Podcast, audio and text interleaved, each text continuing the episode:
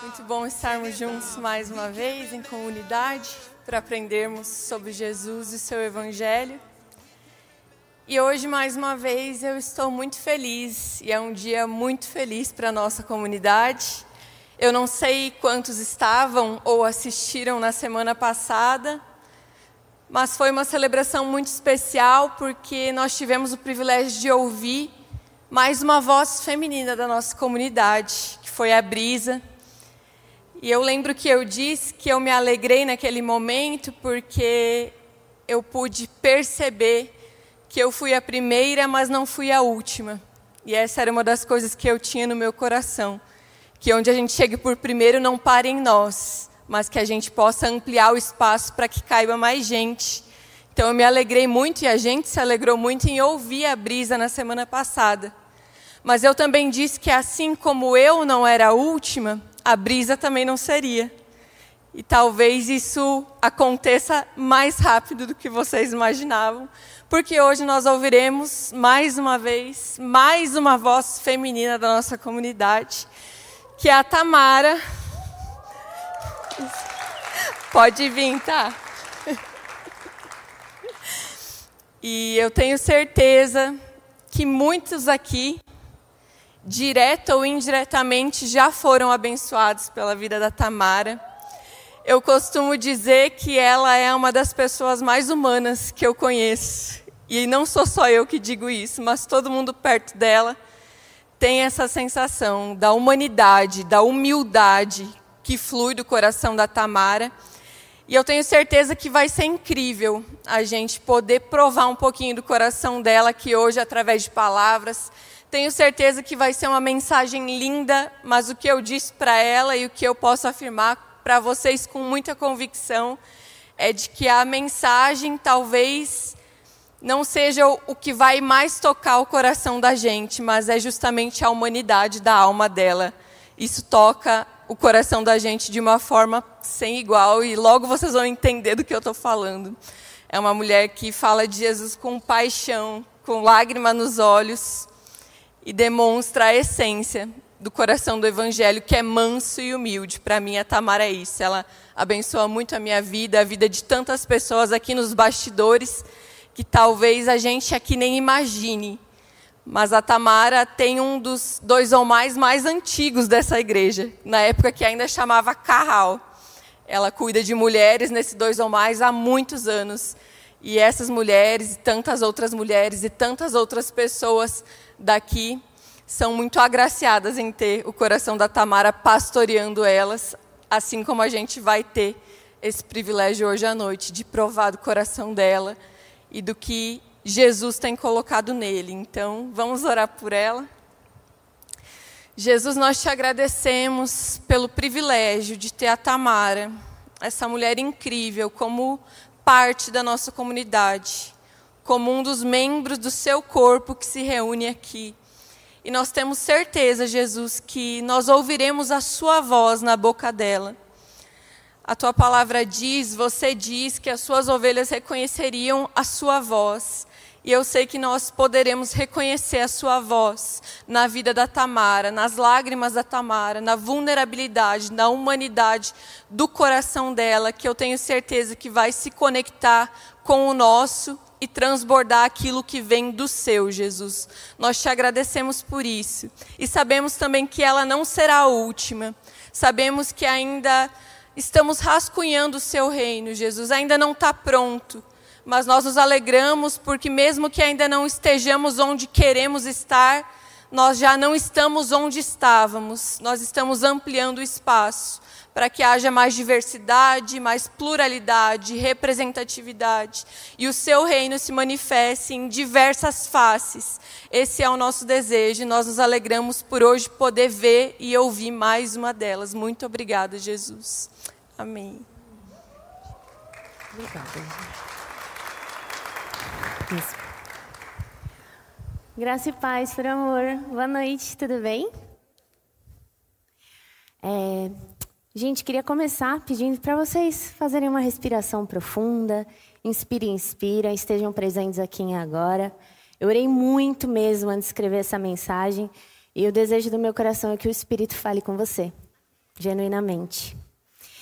É, vivemos em um tempo onde as coisas mais simples parecem sumir na correria do dia a dia. Pelo menos o pessoal que está aqui, eu sei que é paulista. Eu sei que tem uma vida muito corrida. Então, queria lembrar algumas coisas que por um momento podem parecer até óbvias, mas que a gente simplesmente esquece. E no final isso aponta uma coisa muito séria sobre nós. Uh, a gente vive em um tempo onde a gente está falando de excessos. Excesso de informação, excesso de notícia, excesso de dado, excessos. E todo excesso aponta uma ausência. Todo. A gente consome notícia o tempo inteiro, no celular, na internet, na TV. A gente é bombardeado por informações ao nosso redor e isso não para. E se todo excesso aponta uma ausência, esse excesso de dado está gerando em nós algum buraco que a gente simplesmente não está percebendo. E às vezes eu me coloco de fora e me pergunto: será que só eu estou vendo isso? Eu estava lendo uma notícia sobre neurociências esses dias e me assustou.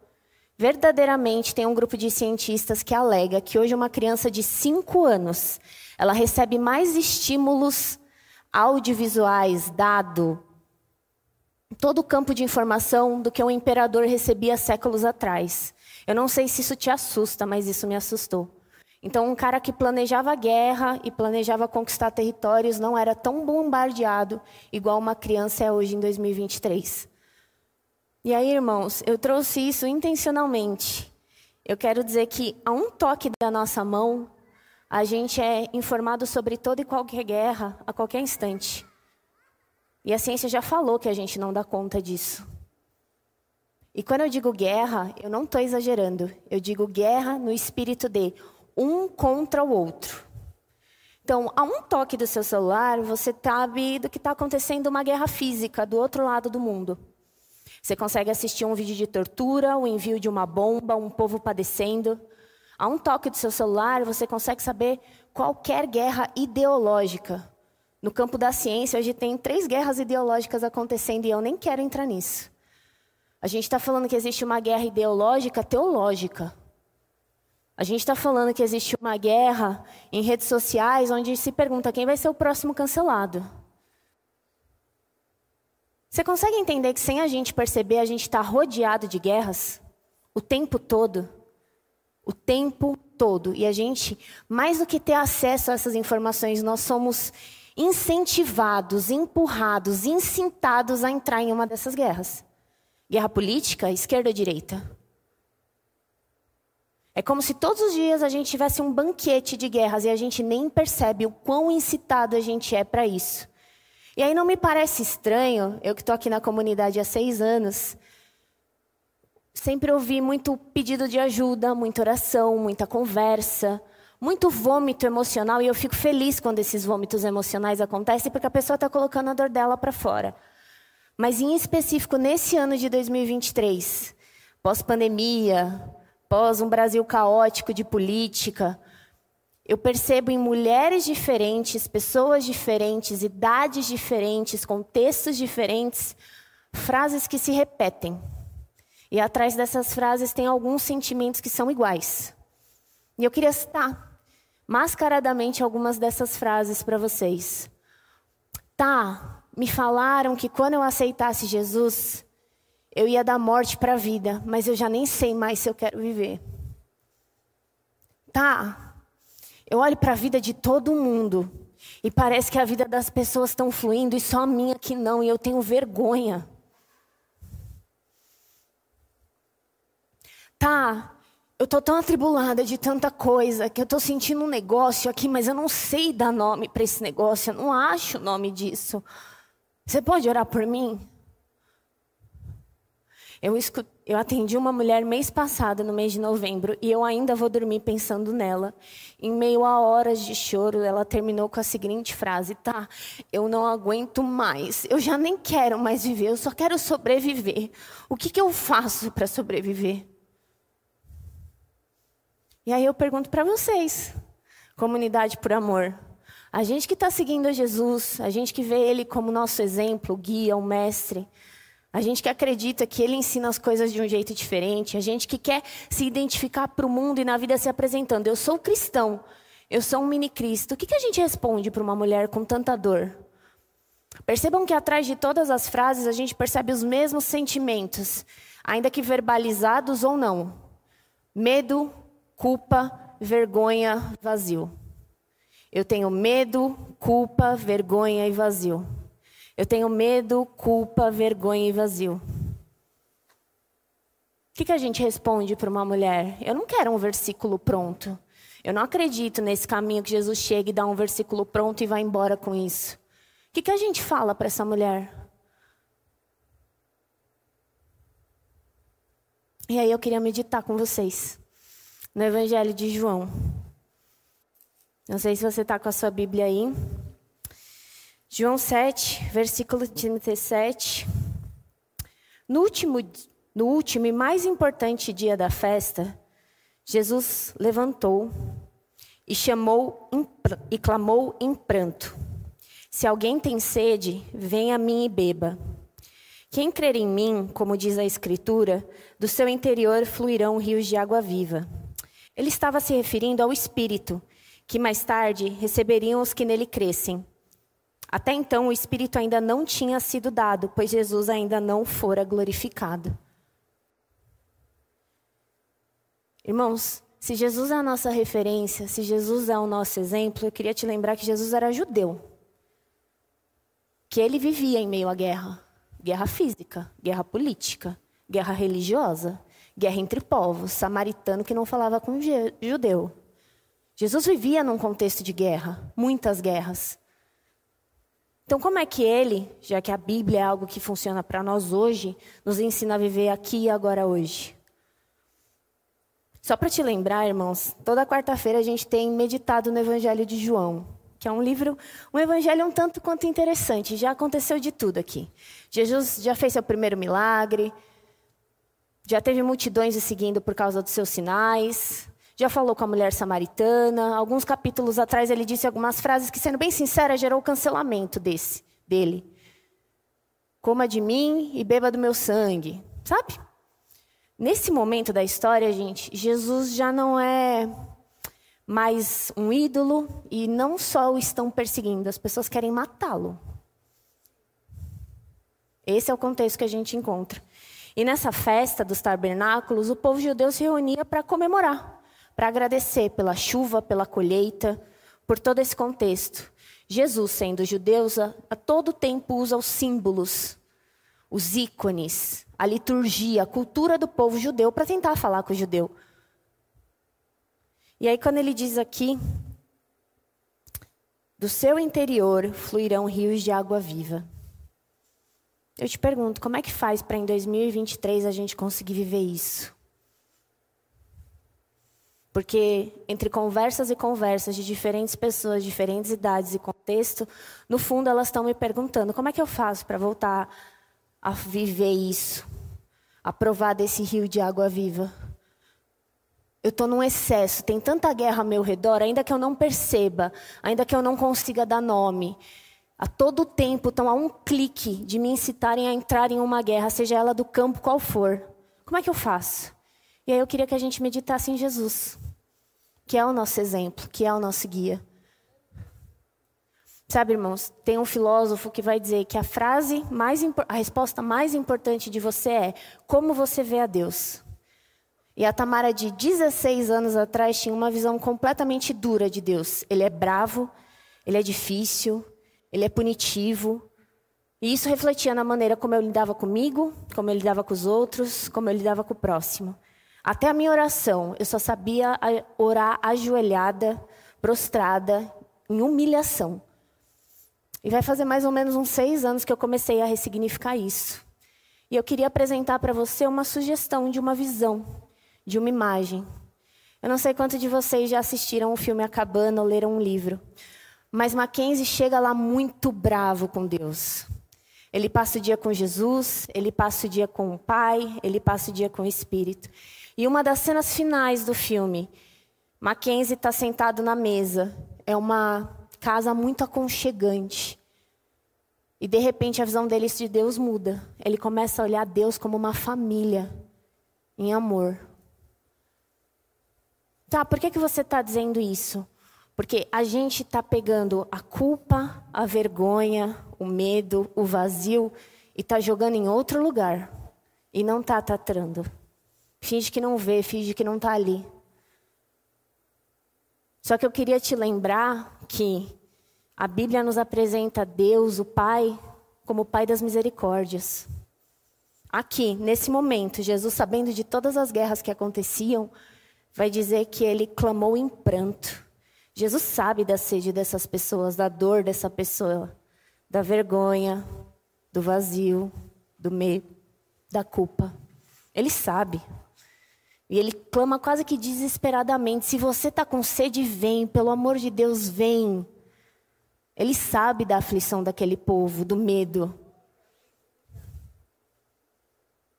O que eu queria te convidar é: Jesus faz duas coisas na vida de quem ele vive. A primeira eu vou chamar de a mesa da comunhão. Alguns historiadores vão dizer que Jesus, antes de ir para a vida, se recolhia com o pai e ficava lá das quatro às sete da manhã. Não estou dizendo para você fazer isso. Só estou dizendo que até Jesus encarnado se separava, se recolhia para passar tempo com Deus para passar tempo com o Pai. E ele ia para a vida cheio do Espírito. Irmão, nós não sobreviveremos e muito menos viveremos sem o Espírito Santo esse ano, no próximo ano e nas décadas que hão de. Como cristã, eu não posso te apresentar outro caminho. Só que ele não é de uma frase pronta, de um versículo pronto. É muito bonito você virar e falar: Vem e beba de mim fluirão rios de água viva. E aí, como é que faz para viver isso?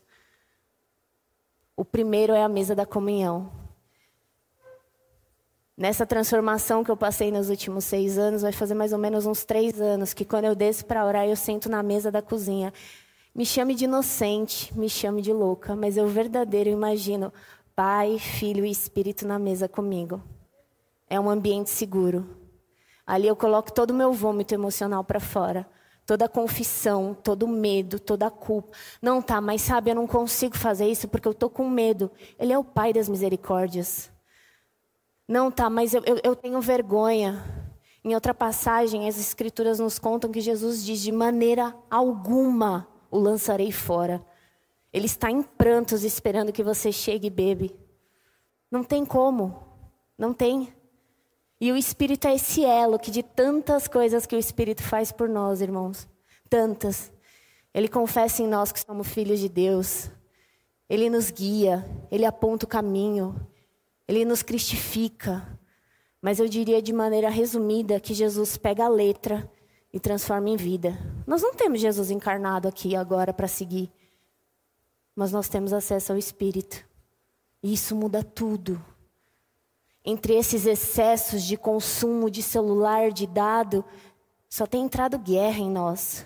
A gente precisa sentar na mesa da paz, na mesa da comunhão com Deus. Se a gente não se alimentar ali, nós não viveremos. Não vamos, irmãos. A gente não consegue sozinho. Não fomos feitos para ser autossuficientes.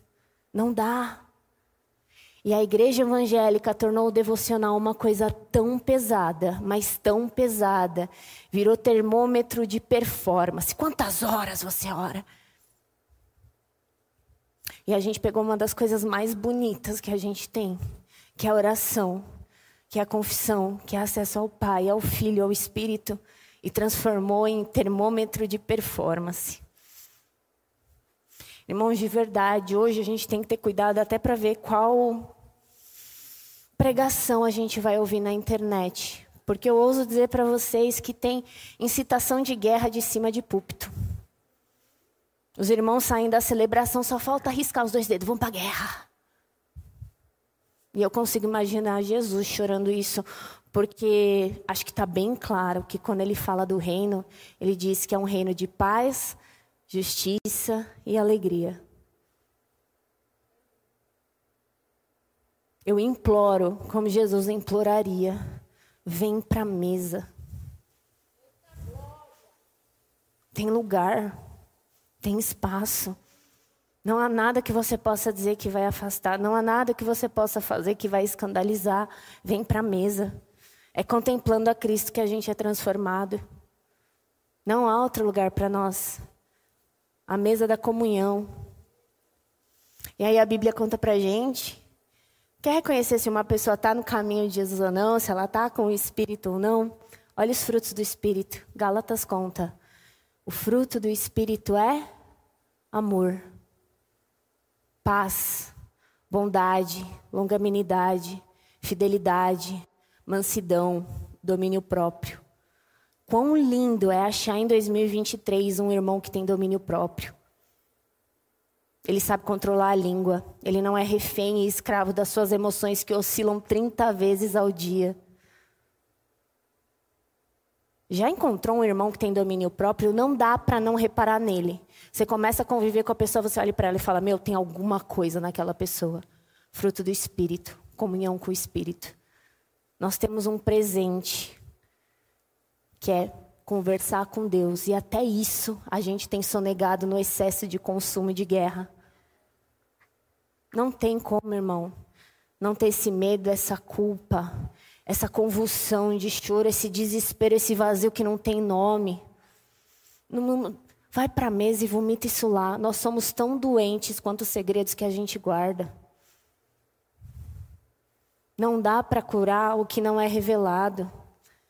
Deixa eu te contar uma coisa, não me coloque num pedestal. Eu sou uma irmã seguindo a Cristo e tentando fazer o meu melhor hoje. Mas eu me apresento todos os dias diante da mesa da comunhão. Tem dia que tem silêncio, tem dia que tem choro e tem dia que só tem confissão.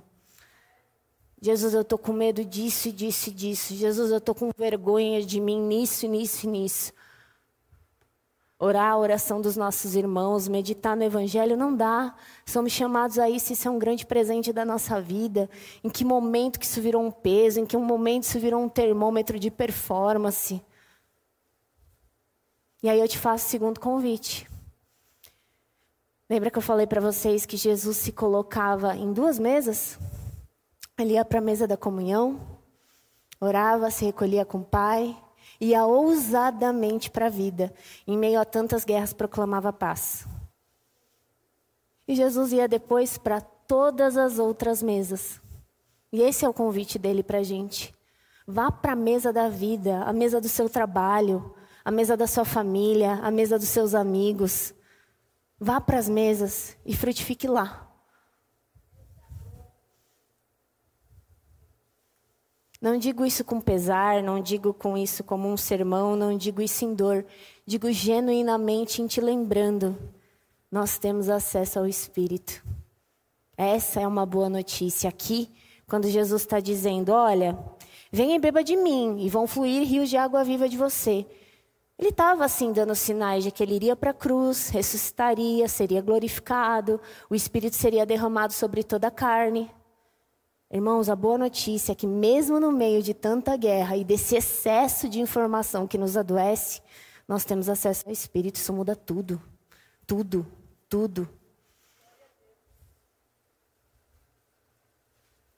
Tem uma história muito bonita de um senhor que estava num asilo. E o filho dele foi visitar. E ele olhou para esse senhor e disse: Daniel, é o nome do pai dele.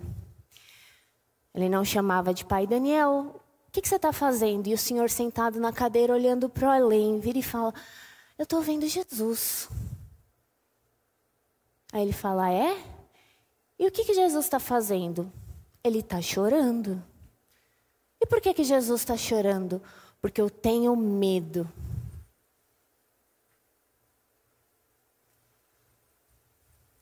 Jesus clama em pranto: Vinde, beba em pranto. Não tema a mim, não tema a Deus, sente na mesa da comunhão. Eu sei que parece simples, irmão, mas nos dias de hoje, que a gente corre tanto, é tanta coisa para fazer, é tanta coisa para saber, é tanta coisa para entregar, os dias passam que você nem repara o que você fez. Você já está pensando na próxima entrega, no próximo trabalho, na próxima meta. E aí a gente vai se enchendo desses excessos, excessos, excessos. Eu nunca vi tanta guerra proclamada em internet, é desesperador. Internet virou terra sem lei. Me assusta ler comentário, eu não consigo normalizar. E aí a gente não entende porque que as pessoas estão falando indiretamente: eu não consigo ter paz, eu não consigo ter paz, eu não consigo ter paz. Eu tenho desejado morte, não há caminho de vida para mim. De verdade, irmãos, e eu me controlo profundamente para não chorar. Eu jurei que eu não ia chorar hoje. Vem para a mesa da comunhão. Não dá, não dá. Tem um caminho para nós. E é comunhão com o Espírito, é o maior presente que a gente poderia ter e a gente só nega. Verdadeiramente, queria que você saísse daqui hoje com uma imagem na sua mente. Você sentado à mesa, o Pai está na sua frente, e Ele é o Pai das misericórdias e Deus de toda consolação. O Filho está ao seu lado, de braços abertos, dizendo de maneira nenhuma, nenhuma, Tamara, eu o lançarei fora. E o Espírito está à sua, sua direita, esquerda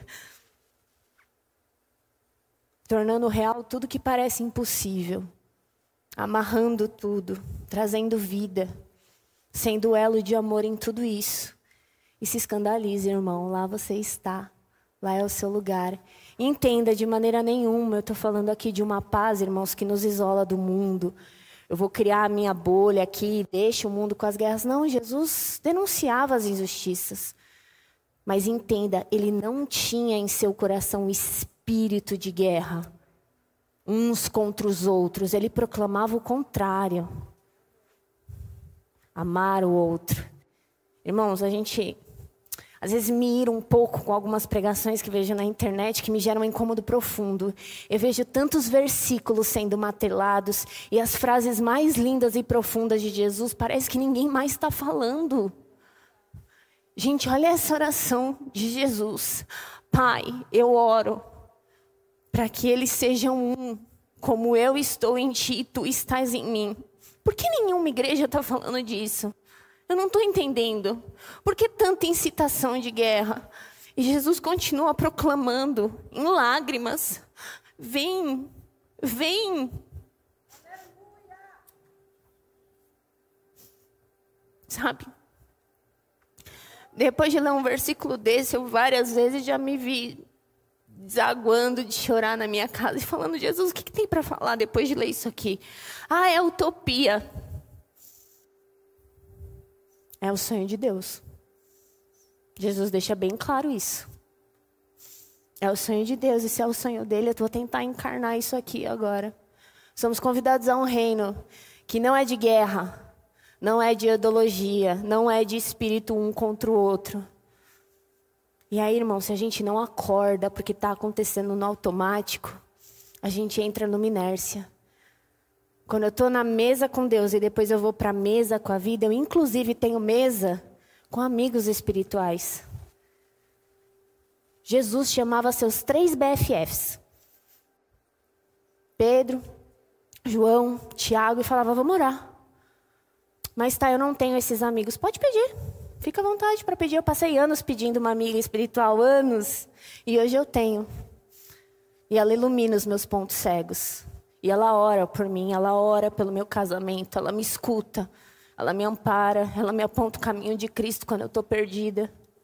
A gente teve uma conversa semanas atrás e às vezes a gente precisa de um irmão em Cristo só para olhar para a gente e falar: Olha, você precisa descansar, você está sobrecarregada. Às vezes a gente precisa de um irmão simplesmente para olhar para a gente e falar: Você precisa descansar, óbvio, né? Mas a gente está errando no simples, irmãos. Ninguém tropeça em montanhas, são nas pequenas pedras.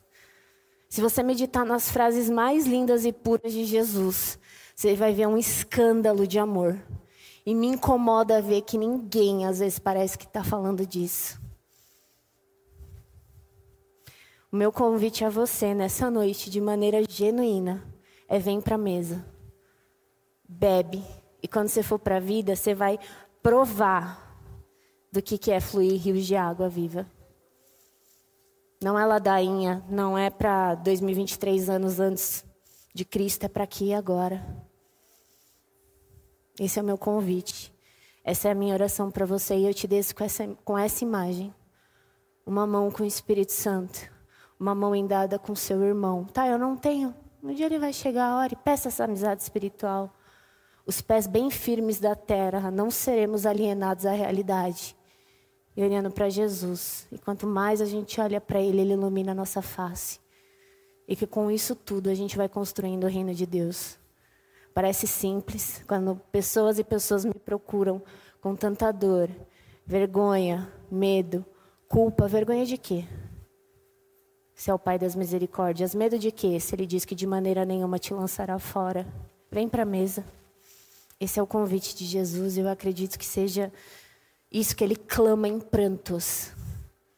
Tem lugar para a mesa. Esse é o meu desejo para vocês, por amor, nossa comunidade. Feliz em servir.